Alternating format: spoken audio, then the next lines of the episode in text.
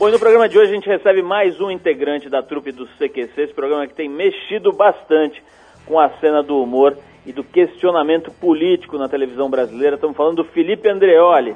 Felipe é formado em jornalismo e vai contar um pouco sobre os tempos em que ele começou engatinhando na televisão, acompanhando o pai dele, que trabalhava na TV Globo como apresentador de programas esportivos, os tempos em que ele comia as sobras do programa Cozinha Maravilhosa da Ofélia e, enfim, uma, uma, série de coisas muito interessantes sobre a história dele na profissão e também sobre essa coisa de questionar os padrões, de mexer com os paradigmas, especialmente de revelar questões que só o humor consegue revelar.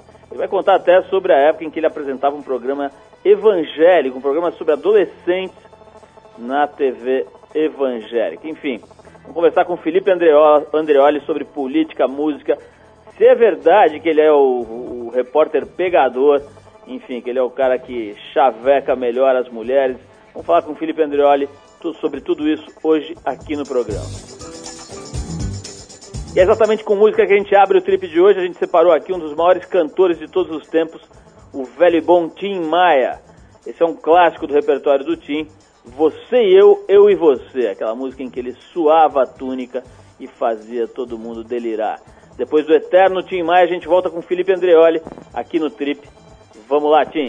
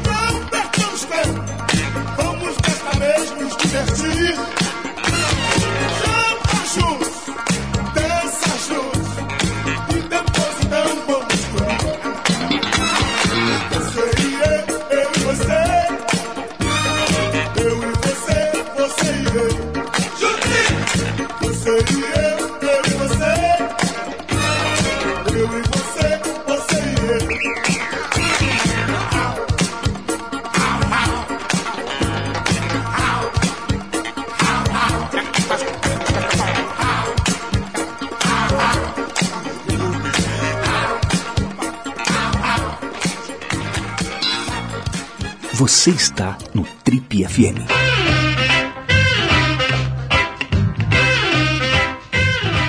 Ele é paulistano e circula pelos bastidores da televisão brasileira desde molequinho. Filho de Luiz Andreoli, ele costumava acompanhar o pai no trabalho quando ele estava à frente do Globo Esporte na TV Globo e depois também do programa Show do Esporte na TV Bandeirantes. Essas visitas frequentes aos estúdios acabaram conquistando o garoto que aos 19 anos passou de um mero telespectador ou, ou observador da cena da televisão a funcionário da TV Record. Ali ele fez de tudo um pouco, trabalhou com edição, produção, câmera e até legenda para clipes românticos ele se atreveu a fazer. Seu jeito descontraído e simpático acabou rendendo um convite para apresentar um quadro de bate-papo entre jovens evangélicos no programa Em Busca do Amor. Uma coisa linda. Daí ele passou pela Rede Gospel, TV Cultura e finalmente chegou à TV Bandeirantes, onde está até hoje. Lá na Bandeirantes ele cobriu os Jogos Pan-Americanos do Rio de Janeiro entrevistou grandes jogadores de futebol no exterior, cobriu o Miss Universo no México e anunciando de alguma forma o que estaria por vir aí no futuro, ele entrevistou ninguém menos que o ator Rowan Atkinson, mais conhecido como Mr. Bean.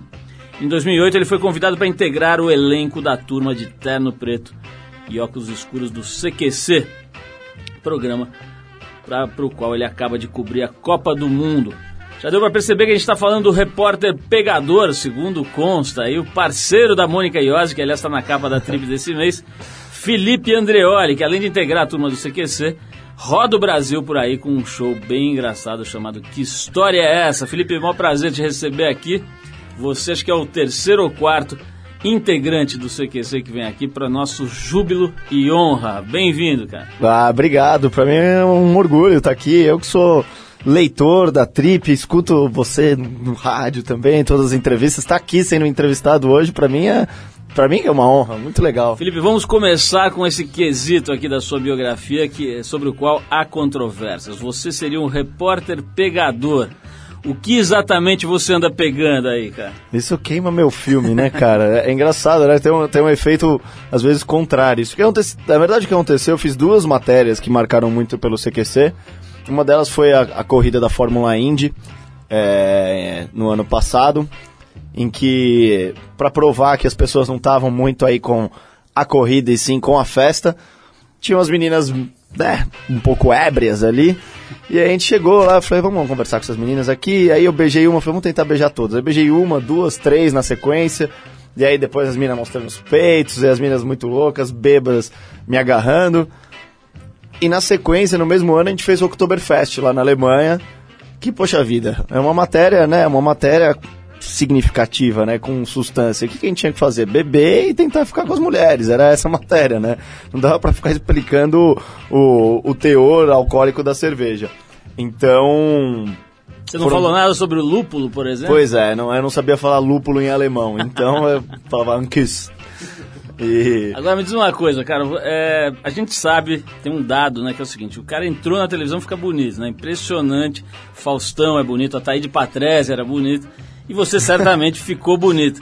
Agora, qual é o segredo da sua beleza? Quer dizer, como é que você faz para chegar lá na Fórmula 1 e sair para essa beijantina? enfim, sair, largar na frente aí e conseguir beijar essa mulherada toda aí? Qual é o segredo? Me conta. Ah, é engraçado, né? Porque lá na, na Fórmula Indy e no Oktoberfest ela não era conhecido pelas, pelas gringas, né? Elas não sabiam quem eu era ali. Então acho que é a desenvoltura de estar mesmo em frente à câmera, o poder da câmera e do microfone, né? As pessoas realmente ficam fascinadas com isso, elas acabam se submetendo a coisas incríveis, até mesmo a me beijar, não é? Agora vem cá, tem uma coisa que é interessante, a gente volta e meia entrevista a gente de televisão e algumas pessoas bem famosas, bem, muito expostas e tal. E tem uma coisa da síndrome da solidão, né, cara? Já conversei várias vezes sobre isso, que às vezes tem um, por exemplo, um cantor, o cara vai lá dar um show para 20 mil pessoas, todo mundo se matando, se esgoelando. Meia hora depois o cara tá sozinho num quarto de hotel, às vezes não tem nem para quem telefonar, né, cara? Rola isso um pouco, quer dizer, a hora que desliga a luzinha ali, bate às vezes uma coisa meio confusa. Vai me fazer chorar, viu? Não, total, cara, total. Isso é, é, é, exatamente isso que você falou. Muitas vezes agora mesmo eu fui para Fortaleza fazer um show, tinha mais de mil pessoas. Então a gente tem um público muito jovem, né? Fãs muito jovens, meninas principalmente, né? E elas vêm, elas choram, te abraçam. e depois elas acham que você vai sair dali, que você vai, sei lá, pra melhor festa. Pra... Eu não sou um cara muito baladeiro, eu não sou muito de virar à noite, sair na noite, ficar doidão tal. Eu- não é o meu estilo. Eu gosto de sair de vez em quando, né? Então, eu tenho muito isso. Eu vou, faço show e uma hora depois eu tomei o banho, tô no hotel, na internet, no, no Facebook, né? no chat do Facebook, tentando encontrar alguém. Mas é, é duro mesmo, cara. Não é, não é esse, essa a vida de glamour que as pessoas imaginam não é tão assim. Agora, falemos, fal- falando em glamour, falemos um pouco do programa Em Busca do Amor. um programa de bate-papo entre jovens evangélicos chamado Em Busca do Amor. Não dá nem pra imaginar o que era. Conta um pouquinho, como é que foi essa experiência aí? É muito engraçado, porque até hoje, cara, é pra você ver como é uma, uma, uma legião mesmo, né? Principalmente da Igreja Universal, que é muito forte aqui no Brasil. Até hoje, quando as pessoas recebem essa informação, eu recebo muitas e-mails, ou no Twitter mesmo, é, de gente evangélica, falando, você é evangélico? Que bom que você é evangélico. Fiquei sabendo que você entrevista... As pessoas deduzem que eu sou evangélico, gente. Bom, de evangélico eu não tenho nada, viu? Mas é, respeito, tá? Meu pai é evangélico, mas era um barato, cara. Assim, na época foi um baita aprendizado pra mim, porque era um programa que passava às 8 horas da manhã de sábado na TV Record. É um programa que provavelmente ainda existe. E eu era, tipo, um one man show. Então o Bispo apresentava, só que eu legendava clipes, eu legendei Stay on This Road, do Ahá. Olha, coisa linda. Stillborn by Choice. O que, que significa stillborn? Eu descobri aquele dia. Stillborn é natimorto. Que coisa horrível, né? Eu descobri legendando clipes do Ahá no Em Busca do Amor. E aí eu fazia essa parte bem de, de backstage, de produção. E uma época, uma das repórteres que fazia as entrevistas da Terapia do Amor, que é uma das reuniões que tem na Igreja Universal. Eu lembro até hoje, era todo sábado. Terapia do Amor é pra quem tem problema no coração. Quer dizer, não pra quem é cardíaco, mas quem tá procurando um amor. E, e ela sugeriu, poxa, por que, que não dá um quadro pro Felipe pra fazer? Era tipo, sintetizando, era tipo um altos papos que o Zeca Camargo fazia, gospel. Só que os temas eram virgindade, é, pode namorar antes de casar. Eram sempre temas que levavam a dizer, seja comportado e não faça uma boa sacanagem. Felipe, falando em bastidores, aí eu tô vendo uma coisa incrível, mais uma coisa incrível na sua biografia, que você comia, não a Ofélia, mas as coisas, a, a comida da cozinha maravilhosa de Ofélia. Sobrava ali os risotão da véia. Eu comi muito o joelho da Ofélia. Eins mine. Eu Como é, como é que é? Você ficava ali, moleque, assistindo, aí sobrava um risotão, você ia lá e matava. Era engraçado, porque meu pai apresentava o Esporte Total. E o Esporte Total vinha logo depois do programa da, da Ofélia, da Cozinha Maravilhosa da Ofélia. E algumas receitas, as receitas mais simples, realmente a Ofélia fazia. Só que algumas outras, tipo torta, que demora duas horas pra ficar pronta, as coisas mais complexas, era aquele fake, né? Então eles metiam um bombrilzão e só metia a capa da torta. Pô, às vezes eu chegava lá louco pra bater um rango, né? Porque era bem meio-dia o programa, aí eu chegava lá, abria a torta e tinha bombril dentro. Eu Falava, Ô, Ofélia, poxa, avó, assim não dá, né? Ô, Felipe, só é, mais um detalhe aí, quer dizer, como teu pai é, fazia programas esportivos, apresentou o Globo Esporte, depois o show do esporte, né? Me ocorreu te perguntar o seguinte, agora o Globo Esporte é feito pelo Thiago Leifert, né? Que é o molecão que, vai lá e descontraiu o negócio, faz, faz piadas e brinca com ele mesmo e tal. Você acha que isso já é, de alguma forma, uma, uma espécie de extensão ou de consequência desses programas novos de humor? É, é, um bloco de programas aí que, que, que é encabeçado talvez pelo CQC, pelo Pânico, essa, essa, essa virada que deu, um negócio mais escrachado. Você acha que já está escorrendo pelos programas jornalísticos, como esse, por exemplo? Eu acho. E, e eu acho que o esporte é a, a- a- a primeira saída, né? Porque o esporte é o, o assunto mais leve. É a, é a coisa que você pode tratar da maneira mais leve. Poxa, tirando para os atletas que, que trabalham nisso, né? Que é aquele é o seu trabalho, para todas as outras pessoas do mundo aquilo é diversão.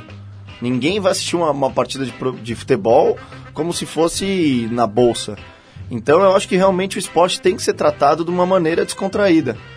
E, e acredito muito que principalmente o CQC, com, com a parte de esporte que a gente fez, muito bacana, ele, ele passou isso para as outras coisas. O Milton Neves falou que foi ele, né? Que foi por causa do debate bola que ele fez que todo mundo ficou descontraído. Acho que não foi porque senão todo mundo ficaria chato também, né?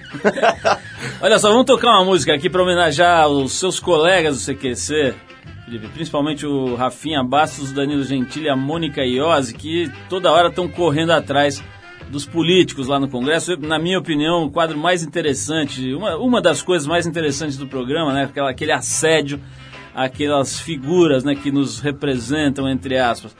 E então é o seguinte, a gente pegou uma música aqui para homenagear o quadro, chama Proteste Já, né? Proteste já. E que é o seguinte, a gente escolheu aqui essa I Chase the Devil do cantor jamaicano Max Romeo e da banda jamaicana Upsetters. Depois do I Chase the Devil, eu caço o diabo, eu persigo o diabo, seria a tradução livre. Aqui tem mais, o, mais Felipe Andreoli, a gente vai conversar um pouco mais e saber sobre as aventuras dele no mundo do esporte e no mundo das conquistas românticas. Vamos lá, Max Romeo and the Upsetters com I Chase the Devil, a gente já volta.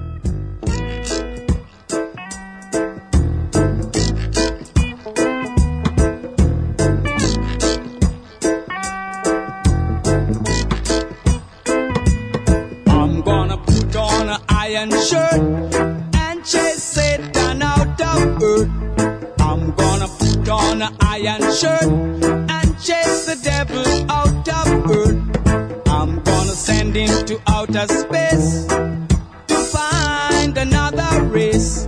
I'm gonna send him to outer space to find another race. Satan is a evilous man, but him can't choke sit on I man. So when I check him, my last in hand, and if him slip, I gone with him shirt and chase Satan out of earth. I'm gonna put on an iron shirt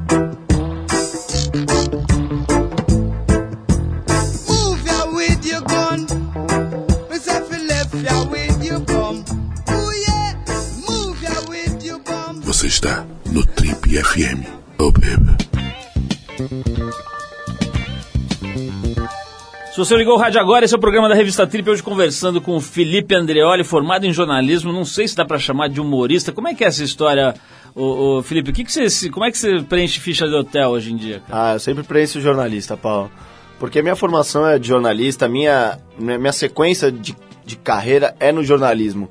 Eu, eu sou um cara bem-humorado, que trata os assuntos de maneira leve, de maneira bem-humorada, mas eu não me considero um humorista, um piadista. Eu nunca fui o cara da rodinha dos meus amigos ou da minha família, que era o que ficava contando as histórias engraçadas, que todo mundo ria. Eu, era, eu fazia mais parte da roda do que ser o centro da roda. Então, eu acho que eu sei levar um papo de uma maneira legal. Faço o entrevistado ficar descontraído, consigo tirar o que eu, consi- que eu quero de uma maneira bacana. Mas eu não me vejo como um humorista, como um piadista. Até mesmo o meu show, né? As pessoas costumam categorizar, né? Os shows tudo é stand-up hoje em dia. O meu show, na verdade, é nada mais que eu subir no palco e contar as histórias que eu passei na minha carreira. Então, um cara que trabalhou no Em Busca do Amor e legendou clipe, se foi triste pra mim, vai ser engraçado pros outros, né, cara? Deixa eu aproveitar e perguntar do Se Liga Jovem, né? É. adoro esses títulos, né? Se Liga Jovem. É, como é que era, cara? É assim, eu tô vendo aqui que você tratava de temas como traição, sexo, virgindade com garotos com a turma evangélica, né? É, Dava pra brincar nesse programa? Porque eu tô vendo que a tua natureza é de, de, de se divertir É. com as coisas, né? Dava pra brincar ou nesse papo não tem muita brincadeira? Não, cara, por incrível que pareça, dava. Não era um negócio muito restrito, não. A gente, a gente trabalhei num núcleo lá, que era o núcleo da IURD, que eles falavam, né? Que é a Igreja Universal do Reino de Deus. Num núcleo de 30 a 35 pessoas e duas que não eram evangélicas. Era eu e mais uma menina. Eles sempre me respeitaram muito, cara. Eles nunca tentaram me catequizar, assim, me levar pra igreja. Eles me respeitavam bastante. E obviamente que não falar, é, você pegou lá no Bilal dele e tal, né? Não, não dá pra ir nesse exagero, mas dentro do tema e conversar e botar as opiniões que aquela moçada mesmo tinha, era bacana. E como ele, era aquela coisa de casting, né? Que eles pagam um sanduíche de mortadela e um- e uma guaraná, e vem o pessoal lá da ZL e, junta todo mundo na arquibancada e faz. Então muitos não eram evangélicos e acabavam falando as coisas que eles achavam. Eu vou te falar uma coisa, não era ruim, viu, Paulo? Não era ruim. Acredito. Olha só, é, você já me falou aqui, já falou em outras entrevistas que você se, se considera tímido, né? Que foi, não foi exatamente uma facilidade entrar naquela turma que, pô, vários já eram escolados, né? Na coisa da televisão e da, do humor mesmo, né? E, pô, enfim, o Marco Luque tinha já os personagens dele, o motoboy que já era famoso, não sei o quê. Como é que foi essa adaptação, cara? No começo você se sentiu assim meio sei lá, como eles dizem em inglês, undergunned, né? Assim, pouca arma pra enfrentar aquele, aquele tiroteio ali ou não? O que, o que aconteceu, assim, em relação aos repórteres, né? A minha vantagem em relação aos outros meninos é que eles eram os humoristas, mas eu era repórter já. Então, quando o programa começou a engatinhar, eles tinham muita dificuldade de desenvolver o papo ali, a reportagem. Às vezes, às vezes mesmo de passar o microfone para um lado para o outro. Nesse sentido, eu tive a vantagem da, da entrevista. E o meu, o meu os conhecimentos gerais eu, eu me salvo. Então, nisso eu ia levando e tentava tirar o humor dali. Mas muitas vezes, quando tinha um momento para fazer algo mais ousado, eu recuava. Eu lembro até no primeiro ano, é- essa foi uma- um exemplo bem grande para mim, que dali para frente foi uma mudança. Eu fui entrevistar a Cássia Kiss. E a Cássia Kiss estava com uma roupa que era tipo uma camiseta, como se fosse um terninho, gravata preta. Eu falei, poxa, a Cássia Kiss tá que nem o CQC, pô, então eu vou fazer o contrário. Você me faz uma pergunta ousada. Aí ela virou e falou, me dá um beijo na boca. E na época eu, eu, eu era casado, né? Quer dizer, eu morava junto, enfim.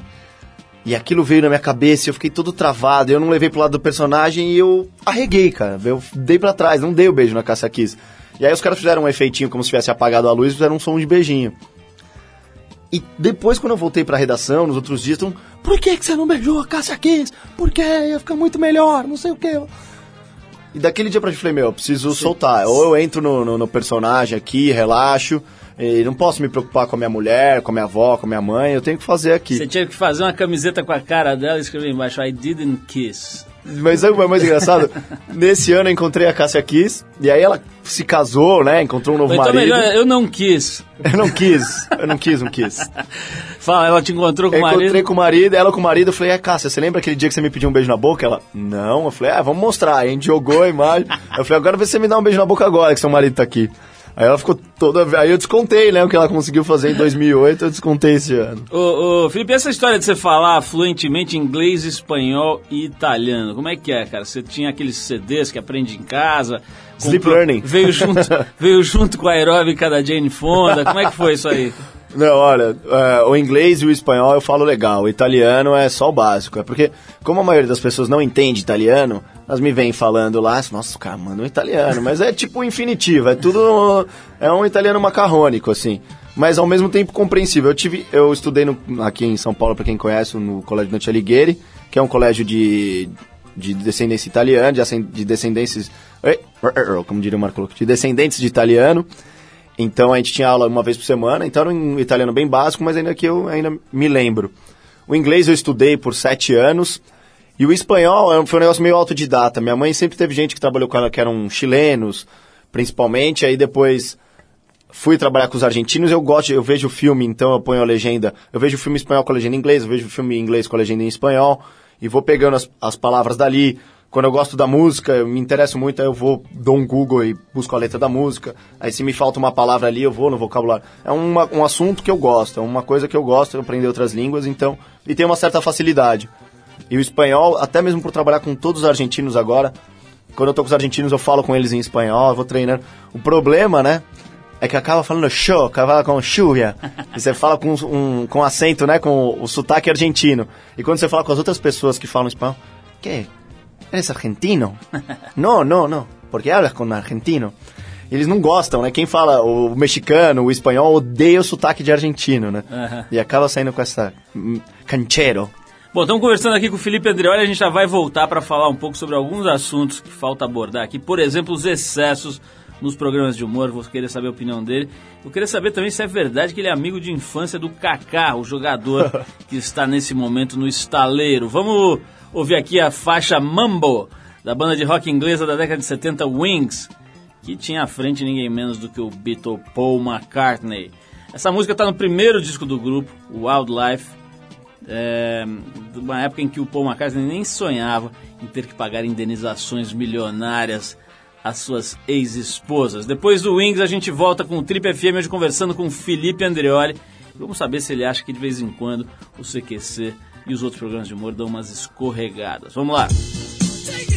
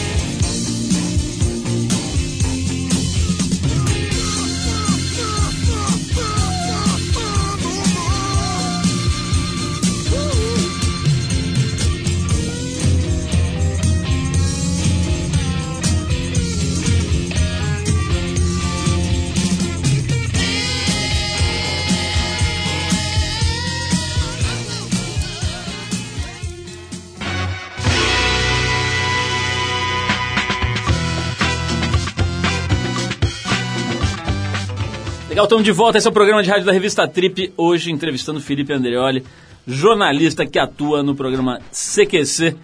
Felipe, vamos entrar direto nesse assunto. Né? Eu acho que eu imagino que vocês não gostem muito de ser colocado numa, numa mesma cesta aí com todos os outros programas humorísticos. Isso é em geral, essas generalizações aí são, são perigosas. Mas o fato é que tem uma escola nova, digamos assim, de humor, né? Já, aliás, já não era sem tempo, né?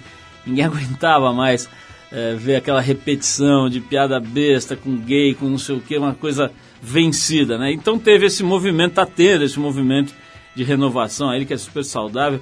Esses dias até teve uma, um, uma edição do programa do Jô Soares só reunindo é, representantes dessa leva nova aí, um programa bem interessante até lá do Jô Soares. Mas o que eu quero saber é o seguinte, cara, nessa onda vem de renovação, muita coisa é testada, muita coisa experimentada e, e, e algumas ousadias ali fazem maior sucesso e outras às vezes acabam sendo meio infelizes, né? Queria que você comentasse isso, me dissesse assim, como é que você está vendo, quer dizer, algum algum erro radical, alguma grosseria, alguma coisa aconteceu com você, por exemplo, ali que você chegou em casa e falou, puta, aquilo ali mandei mal. Eu, eu acho total, é engraçado, né? É, isso que você falou de botar na mesma cesta é muito comum. As pessoas, às vezes, elas vêm elogiar o programa falando, nossa, mas vocês são bem melhores que o Pânico. Pra mim isso não é um elogio. Pra mim o Pânico é muito bom. Eu acho o Pânico demais. Eles, eles foram um dos precursores, na verdade, desse, desse novo, né? Desse humor interativo com as outras pessoas, né? Porque hoje o Cacete Planeta, que era uma coisa que no começo a gente gostava tanto, eu li a revista do Cacete Planeta, né? Tudo começou né, antes do, da, da TV. Hoje, infelizmente, a gente vê a maioria das coisas do Cacete são paródias de programas da própria Globo. Então as coisas que eles acham mais engraçadas no Cacete Planeta é eles fazendo os personagens da novela que acabou de acabar. E eu não vejo novela, então não acho graça naquilo. Então isso veio realmente uma hora bacana. E quando eu assistia Pânico antes do CQC existir, antes de eu sequer imaginar que ia fazer algum programa, vamos dizer assim, de humor, eu olhava e falava, meu, se, eu encontro esses caras na rua, eu saio correndo, eu não respondo nada. Meu, se o cara for folgado eu vou dar uma porrada na cara dele. Eu sentia isso assistindo. E ao mesmo tempo, quando eu via eles pegando os caras, eu morria de rir. Falava, isso, pega no pé, dessa aí, que se acha mesmo, tem que pegar a sandália, não sei o quê. E aí eu virei pro outro lado, né? Foi muito louco. Eu tento, é engraçado, porque cada um de nós lá no programa, cada um tem seu estilo. O Danilo, o Rafinha, são caras bem agressivos, vamos dizer assim, né? Eles são caras bem contundentes. Agora tem coisas que talvez eles fazem que eu não faria, e tem coisas que eu faço que eles não gostam, que eles não acham graça. Todo mundo ficou indignado porque quando o Dunga saiu e eu não falei nada pro Dunga, agressivo. Agora, é porque talvez seja meu lado jornalístico falando mais alto do que meu lado humorístico. Então eu fui incapaz de saber que, pô, um cara que eu sei que ele queria ganhar. Independentemente do Dunga tratar todo mundo bem ou mal, era um cara que queria ganhar. O cara que tá com o pai dele morrendo de Alzheimer. O cara que acabou de ter a pior derrota, provavelmente, da vida dele, talvez depois daquela da Argentina em 90. Eu não viro pirar e começar a xingar o cara, falar, é, você errou, você é burro. Pra mim não fazia sentido. Enquanto teve muita gente que me criticou por não ter feito isso, a maioria, por incrível que pareça, falou parabéns pela sua atitude de não ter é, agredido, é, você entendeu o momento. Eu acho que tudo é questão de momento. Tem hora que você consegue fazer uma pergunta ousada e tem hora que não é momento. Então eu consegui, por exemplo, perguntar para Carolina Dickman se ela cospe ou engole. Perguntar isso pra Carolina Dickman não é fácil, mas existe o contexto. Ela estava na festa da Preta Gil, a Preta Gil estava lançando o programa dela sobre sexo. Então nada mais justo do que ela responder alguma algumas perguntas Como é que foi a reação sexo. dela? Agora O que, que eu fiz? Eu fui indo, é, eu fui indo devagarzinho. Como é que. Ah, na cama ou no carro? A gente foi indo né, com as mais amenas, mais leves. Ah, o Luke ou o Andreoli? Sempre tinha umas piadinhas. Aí no final é coisa, Luke ou Andreoli, cospe ou engole? Aí foi a última. Aí ela, oh, pegou pesado, hein? e o marido dela tava, tipo, a 50 metros, assim, olhando, né, cara? Tem até o raizinho de efeito que eles botam.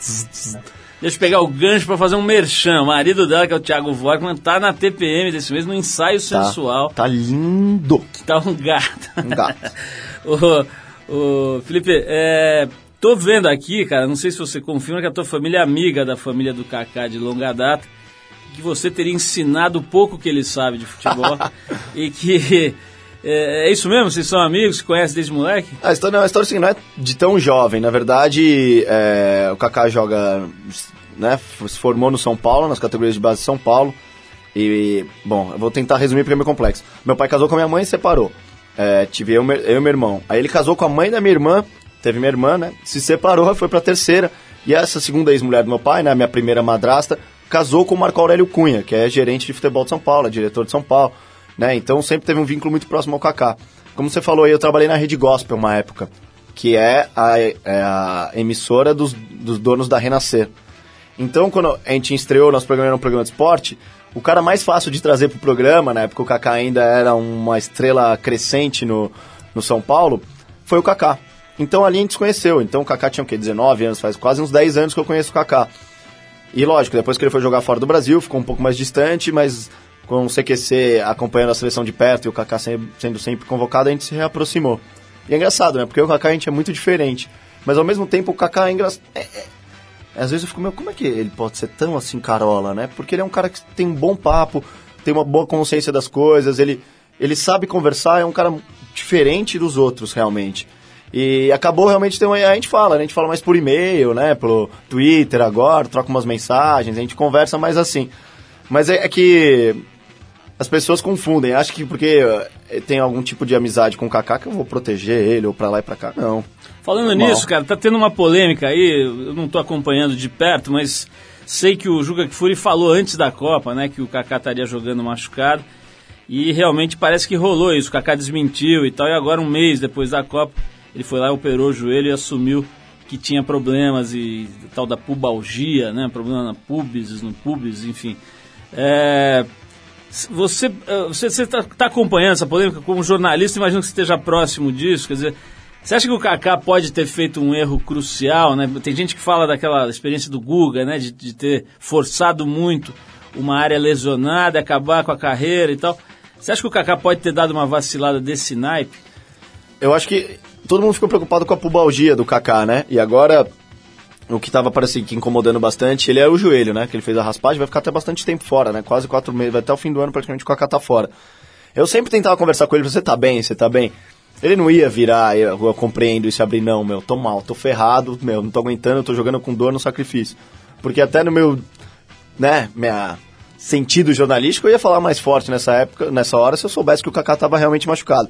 Mas acho que pra quem conhece o futebol dele, ficou bem claro ali que não tem um termo que a gente usa na várzea quando joga bola, parece que o Kaká tava jogando de calça jeans, né? Então você via que ele não tinha aquela passada larga, aquele arranque que o Kaká costuma ter. Espero que não tenha comprometido a carreira dele, né? Ele jogou cinco jogos ali na, na Copa do Mundo. Espero que não tenham cinco jogos que tenham comprometido a carreira de um, de um cara que ainda tem gás, né? Principalmente pelo comportamento dele. É um cara que com 30 anos, 31, que é a próxima Copa, ele ainda teria condições de jogar mais uma Copa, o Kaká, né? Até pelo estilo de jogo dele, é um cara bom passador, enfim.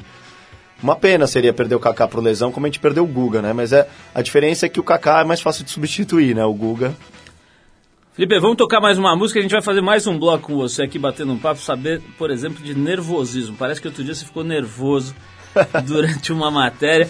Nós vamos tocar aqui um cara que tem várias coisas em comum com o nosso convidado de hoje, Felipe Andreoli. Primeiro, é um sujeito que fazia humor. Segundo, é magrinho. Terceiro, Obrigado pelo magrinho. terceiro tinha ligação, ligações com a máfia. Ó, é verdade. Minha família tem, como é que você sabe? Fiquei preocupado agora, hein? Então, muita gente que, que ouve aqui o programa deve lembrar do seriado do- da década de 70, Havaí 5.0, né? Aham. E tinha uma música tema que ficou famosíssima, associada com aquela onda que quebrava na abertura do programa. Então isso virou um clássico, até foi lançado, a coisa de uns dois anos atrás, foi lançada uma, uma caixa com os DVDs, com as séries todas e tal. Bom, essa música tema é famosíssima na versão instrumental, mas a gente vai mostrar aqui a versão cantada desse tema, feita por ninguém menos do que o Sammy Davis Jr., Ô, quase um sósia do Felipe Andreoli. obrigado, hein? Nossa, que elogio. Depois da música é, que se chama You Can Count on Me, a gente volta com o Felipe Andreoli falando se ele é nervosinho.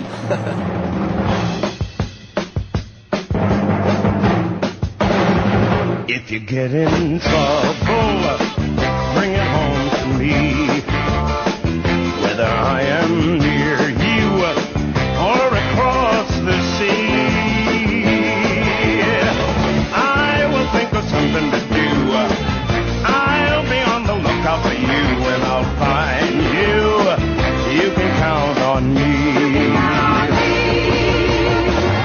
don't you let 'em get you up against the wall.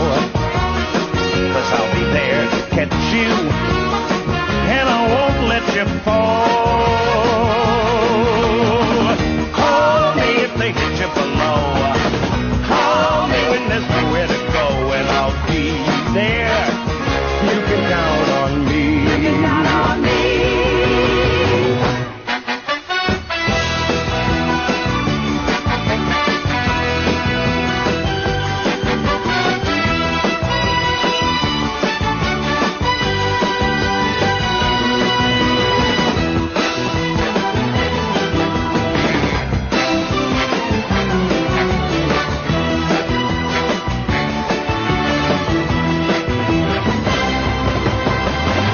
They all desert you and you start to bend, you know I won't let them hurt you, and I don't pretend. Don't call if you got nothing to say. Don't call me if you just want to play, but call me on Devil's Day. You can count on me.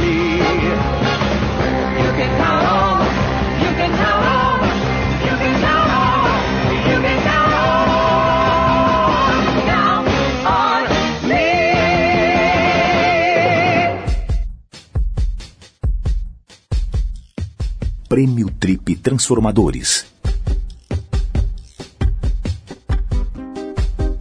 Meu nome é Carlos Mota, sou arquiteto, sou designer, sou surfista, sou um grandíssimo admirador do Prêmio Trip. Eu acho que é um dos eventos mais bacanas que tem aqui em São Paulo.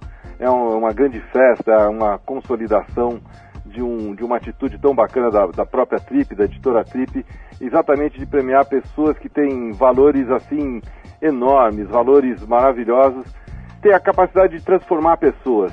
Transformar através do bem, através de atitudes que às vezes estão tão escondidas aí por esse Brasilzão todo, mas no momento que a- esse prêmio mostra, concentra todas essas pessoas e premia, premia no sentido de realmente exaltar a qualidade ah, das atitudes dessas pessoas, não, não é uma competição onde existe finalistas, existe isso aquilo, não, são pessoas que estão tendo suas atitudes maravilhosas e são premiadas nessa noite, né, nesse encontro, nessa grande festa que acontece aqui em São Paulo, está virando até uma tradição, a gente espera por esse momento, porque é um momento tão emocionante.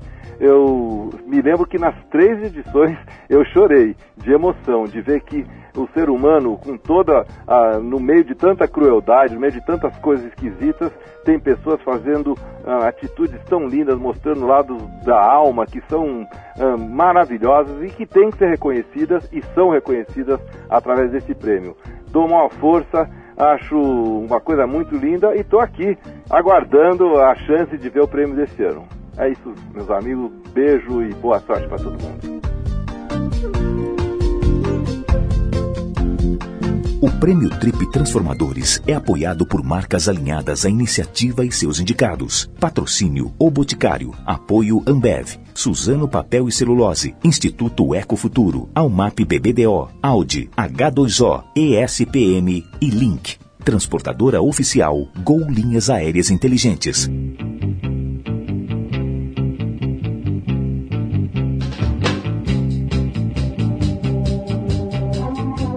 Estamos de volta ao programa da Revista Trip. Se você quer acompanhar o que a gente faz, o que a gente fala, vai lá, segue a gente no Twitter, é Revista Underline Trip. E a gente colhe perguntas lá pelo Twitter também. Os nossos quase 100 mil seguidores já, entre Trip e TPM, eles vão mandando as perguntas. E, Felipe, tem aqui a nossa amiga Renata Simões, você deve conhecer. Apresenta... Renata Simões mesmo, ela apresenta- mesma? Exatamente, apresenta Grande programa de Renata. Figurinha ótima, mandou uma pergunta aqui pelo Twitter que é o seguinte.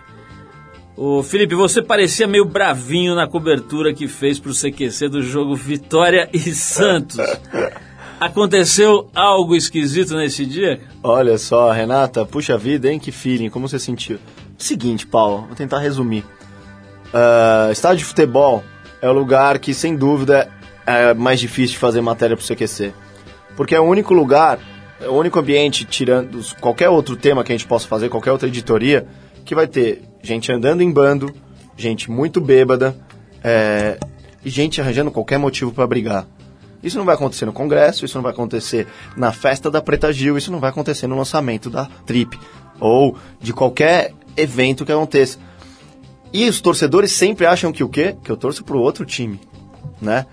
E aconteceram duas situações. Ano passado, a final da Copa do Brasil foi Corinthians e Inter, e esse ano foi Vitória e Santos. Ou seja, times paulistas contra times, um do Nordeste e um do Sul. As pessoas achavam que eu tava lá para torcer pros paulistas e sacanear ou zoar, como as colo- colocam, os, os, os times da casa. E, cara, infelizmente foi muito agressivo. É, lá, lá no Sul a gente escapou de apanhar de verdade, feio, graças a um segurança do Inter, que viu o que estava acontecendo, tirou a gente dali, levou a gente pro reservado de imprensa. E eu achei que era, poxa, era porque o pessoal do Sul é muito bairrista, então eles, eles fizeram isso, então isso não vai acontecer na Bahia, porque a Bahia é a terra da minha mãe. É, o pessoal baiano é mais relax, é tranquilo. Eu cheguei na Bahia, foi o mesmíssimo comportamento. Torcida xingando de paulista, de que você não vai zoar o Vitória aqui não. E aí, eles estavam distribuindo aqueles negocinho de plástico que a galera agora tem hoje no, estádio, parece um porrete. Os caras passavam dando com porrete, batendo. Então, Renato, eu tava realmente muito irritado. Não, não pela situação, mas por ter criado uma expectativa que isso não ia acontecer de novo, sabe? Felipe, falando em rea- reações adversas ao humor, né, cara? A gente tem visto aí tentativas de cercear mesmo, de censurar. Né? No Congresso teve uma movimentação, se não me engano, liderada pelo Genuíno, né? De saudosa memória, né? É, quer dizer, um cara que se transformou, né? que se transformou numa coisa, enfim, esquisitíssima. E, e- e parece que encabeçou um projeto ali de tentar vetar a entrada dos caras, de, de vocês, né, humo- humoristas, ou enfim, que fazem esse jornalismo é, Moleque. descontraído, moleque, enfim. E, e agora tem essa coisa da eleição também, né? Uma série de, de vetos e de cerceamentos. Como é que vocês estão lidando com isso lá no CQC? É, mais ou menos, né? Como lei a gente tem que obedecer, né? In- Infelizmente, para algumas leis. Eu acho um absurdo, um absurdo ter qualquer tipo de censura. É, isso atingiu até mais nossos colegas do Pânico, porque eles não podem mais fazer aquelas fantasias que eles faziam. O cara não pode se vestir de Dilma, o outro não pode se vestir de Serra. Não pode fazer esse tipo de ridicularização, como eles colocam. Eu acho que ridículo é o que nós passamos nas mãos deles, né? E não podemos fazer nada. Agora, é, é um absurdo, porque eu acho que muita gente começou a se ligar em política, principalmente depois que o CQC apareceu, muitos jovens começaram a se interessar mais pela política, e vem a política através do programa, estão cerceados de, de, de ter informações, ou de... Às vezes o cara dá uma informação que a gente vê que é um absurdo e você bota o nariz de palhaço ali para ironizar a afirmação do político, você não pode mais fazer isso.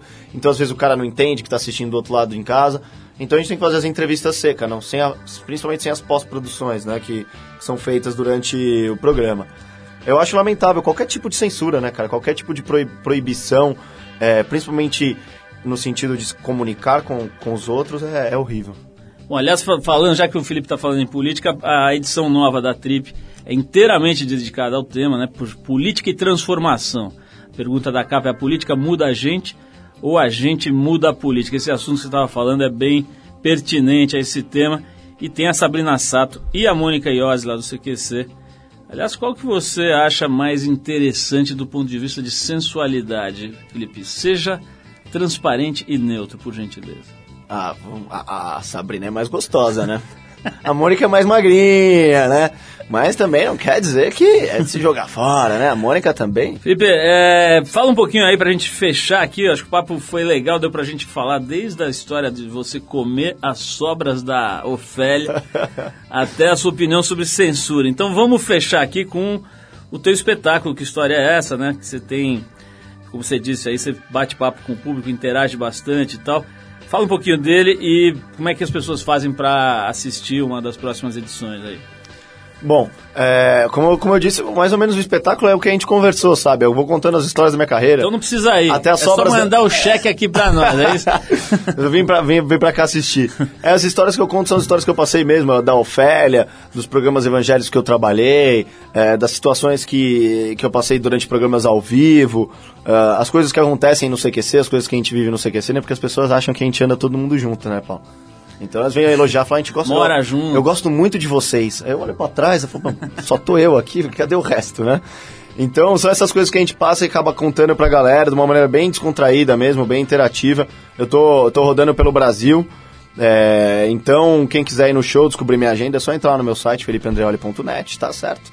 Legal, Felipe, olha, brigadíssimo aí pela tua presença, legal a gente ter podido falar um pouco sobre a tua vida, a tua história, né, trajetória já com bastante tempo, né, desde moleque aí, perambulando pelos bastidores de Ofélias e programas evangélicos, hoje está lá fazendo um trabalho brilhante no CQC, parabéns, manda um abraço ali para a turma toda na sua próxima reunião, manda um abraço para a galera, e a gente fecha o programa aqui com a banda de Psychobilly, cujo nome não é nenhuma referência ao início do, do Felipe na carreira televisiva nas emissoras evangélicas, mas o fato é que o nome da banda é Reverend Horton Heat.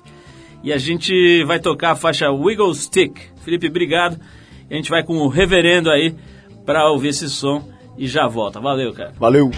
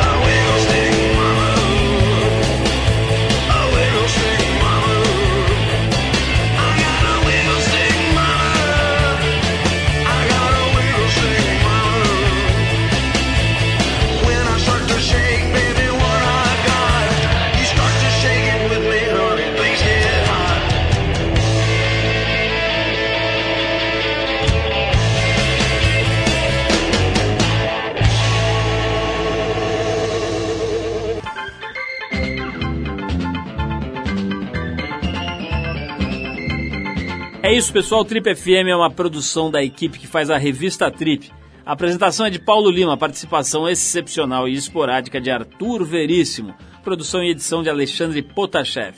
Para falar com a gente, você pode escrever para radio@trip.com.br ou então pode adicionar a gente no Twitter. A gente está lá no Revista Underline Trip. Para quem perdeu o programa, quer ouvir de novo, quer ouvir numa hora especial, ou mesmo quer conhecer melhor nosso trabalho, vai lá no trip.com.br, você vai ver tudo, inclusive dezenas, centenas de gravações desse nosso programa que completa 25 anos agora e que estão lá disponíveis para você ouvir no seu computador, no seu tocador de MP3, a hora que quiser, do jeito que quiser. Na semana que vem a gente volta nesse mesmo horário com mais um Trip FM. Um abração, paz, saúde e a gente se vê.